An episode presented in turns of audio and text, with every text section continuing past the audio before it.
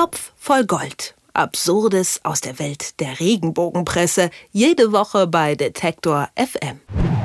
Gerhard Schröder, ein Mann wie er, bleibt nicht lang allein. Das meint zumindest die Redaktion der Zeitschrift Die Aktuelle. Ganze zwei Seiten hat man in der aktuellen Ausgabe nämlich der Love Story des Altkanzlers gewidmet. Der vermutlichen Love Story muss man wahrscheinlich eher sagen, aber Schlagzeile ist ja Schlagzeile. Und wenn der 73-jährige Schröder eine junge Flamme in Korea zu haben scheint, dann kann man schon mal darüber schreiben. Auch Moritz Czermak hat die Geschichte überzeugt. Er schreibt für die Rubrik Top voll Gold bei Übermedien und erzählt uns mal die harten Fakten äh, zu der ganzen Sache. Hallo Moritz. Hallo. Ich muss erstmal hier ganz am Anfang anmerken, wir haben noch nie im Top voll Gold über Gerhard Schröder gesprochen. Ist es äh, normalerweise kein Gast auf den Seiten der Klatschblätter? Da hast du jetzt ehrlich gesagt einen etwas besseren Überblick als ich, aber ihr habt das Archiv, deswegen glaube ich es dir einfach mal. Nee, Gerhard Schröder taucht nicht so wahnsinnig oft auf. Ähm, das war früher natürlich ein bisschen anders, als er noch in großer ähm, bundesdeutscher Bedeutung sich bewegt als Bundeskanzler. Da war natürlich die Beziehung zu Doris Schröder-Köpf erstmal auch immer interessant für die Leute, dann noch die vorangegangenen Ehen und so weiter. Das sehen wir ja aktuell zum Beispiel bei Joachim Gauck, der ja auch dann noch eine Ehefrau hat, aber eine Lebensgefährtin. Das finden die Hefte schon ganz interessant, aber naja, mit mit zeitlichem Abstand dann zum Amt äh, bei Gerhard Schröder wurde das Interesse ein bisschen geringer. Aber wenn dann mal wieder eine neue Frau auftaucht, wie jetzt aktuell, dann berichtet nicht nur die Bild-Zeitung, die, glaube ich, diese Geschichte irgendwie so exklusiv hatte, sondern eben dann auch ein Blatt wie die aktuelle. Ja, wer ist denn diese ähm, exotische Frau aus dem fernen Asien, wie man da liest? Da zitierst du schon äh, ganz, ganz schreckliche Stellen äh, dieses aktuellen Artikels, wo einem wirklich so die Fußnägel kräuseln. Und ich will auch nochmal betonen, du hast es ja nicht ausgedacht, sondern tatsächlich steht ja im Teaser seine neueste Eroberung. Auch das muss man sich mal vorstellen. Seine neueste Eroberung ist exotisch und kommt eben aus dem fernen Asien. Ja, jetzt kann ich nur den großen Fehler machen und den, den Namen falsch aussprechen. Ich versuche es trotzdem mal.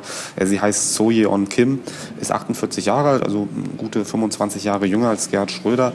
Und man sagt hier, naja, die war immer Übersetzerin, da durchaus erfolgreich erfolgreich, aber jetzt noch erfolgreicher, weil sie jetzt eben in die Industrie gegangen ist und da um die Wirtschaftsberatung zwischen Südkorea und Deutschland aktiv ist. Und ja, die aktuelle betont mehrmals, sie ist sehr erfolgreich. Was ist denn dran? Die zitieren ja dann irgendwo dann die Bunte auch, ne? Genau, die Bunte kommt auch vor. Also die Bunte hat wohl irgendwie einen anonymen, äh, eine anonyme Person aus dem Freundeskreis gefunden. Die wird dann eben zitiert, dass Soyeon äh, Gerd Schröder so gut tut und dass er immer von ihr schwärmt und so weiter. Was da jetzt wirklich dran ist an der Geschichte, kann ich aus der Ferne schwer sagen. Ähm, ich glaube schon, dass diese Geschichte stimmen mag. Also es scheint jetzt nicht sozusagen das typische Regenbogenspiel zu sein, dass da wirklich alles völlig erfunden wird. Aber ich finde es einfach ganz interessant, was eben die Aktuelle daraus macht. Ähm, die Überschrift im Heft lautet Ein Glück, dass Telefonieren nach Korea inzwischen nachts richtig günstig ist. Punkt, Punkt, Punkt. Auch vor dem Hintergrund ist seines sehr wahrscheinlich ja heute kommenden neuen Jobs im Aufsichtsrat ähm, des, des Ölkonzerns, ähm, glaube ich, ist das das geringste Problem, die hohe Telefonrechnung für Gerhard Schröder. Das fand ich ganz schön. Ich fand, das ist doch dann auch wenn, auch wenn nicht alles gelogen ist, trotzdem wieder eine ganz typische Regenbogengeschichte, weil sie immer wieder hinbekommen, ganz besonderen Spinnengeschichten zu kriegen. Was ich noch ganz interessant finde, ist, dass man sich aber auch auf der Seite der Aktuellen scheinbar sehr freut für den Altkanzler. Also das hat nichts so Negatives eigentlich, diese Geschichte, oder?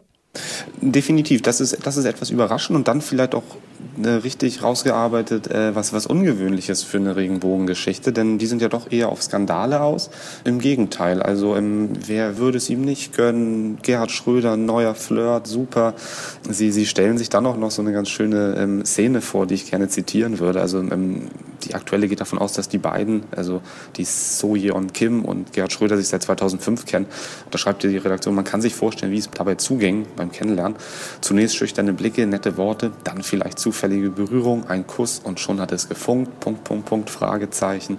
Und dann geht es eben weiter unmoralisch, keineswegs. Schröder war frei seit 2015 und so weiter, ist er nicht mit Frau Doris äh, zusammen. Also genau, Gerd Schröder wird da freigesprochen von jeglicher Schuld, irgendwie Doris Schröder Köpfe hintergangen zu haben. Wenn ich mich recht erinnere, gab es da schon so die ein oder andere Vermutung, ob das nicht vielleicht doch so war.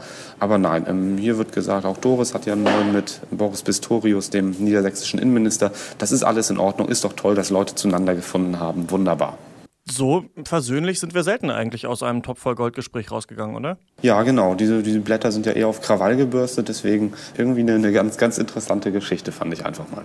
Ja, Gerhard Schröder hat wahrscheinlich eine ähm, neue Flamme, das schreibt äh, die Klatschzeitung, die aktuelle. Ich habe mit Moritz Czermak darüber gesprochen. Er schreibt für die Rubrik Topf voll Gold bei Übermedien. Danke, Moritz. Ich danke auch. Topf voll Gold. Absurdes aus der Welt der Regenbogenpresse. Jede Woche bei Detektor FM.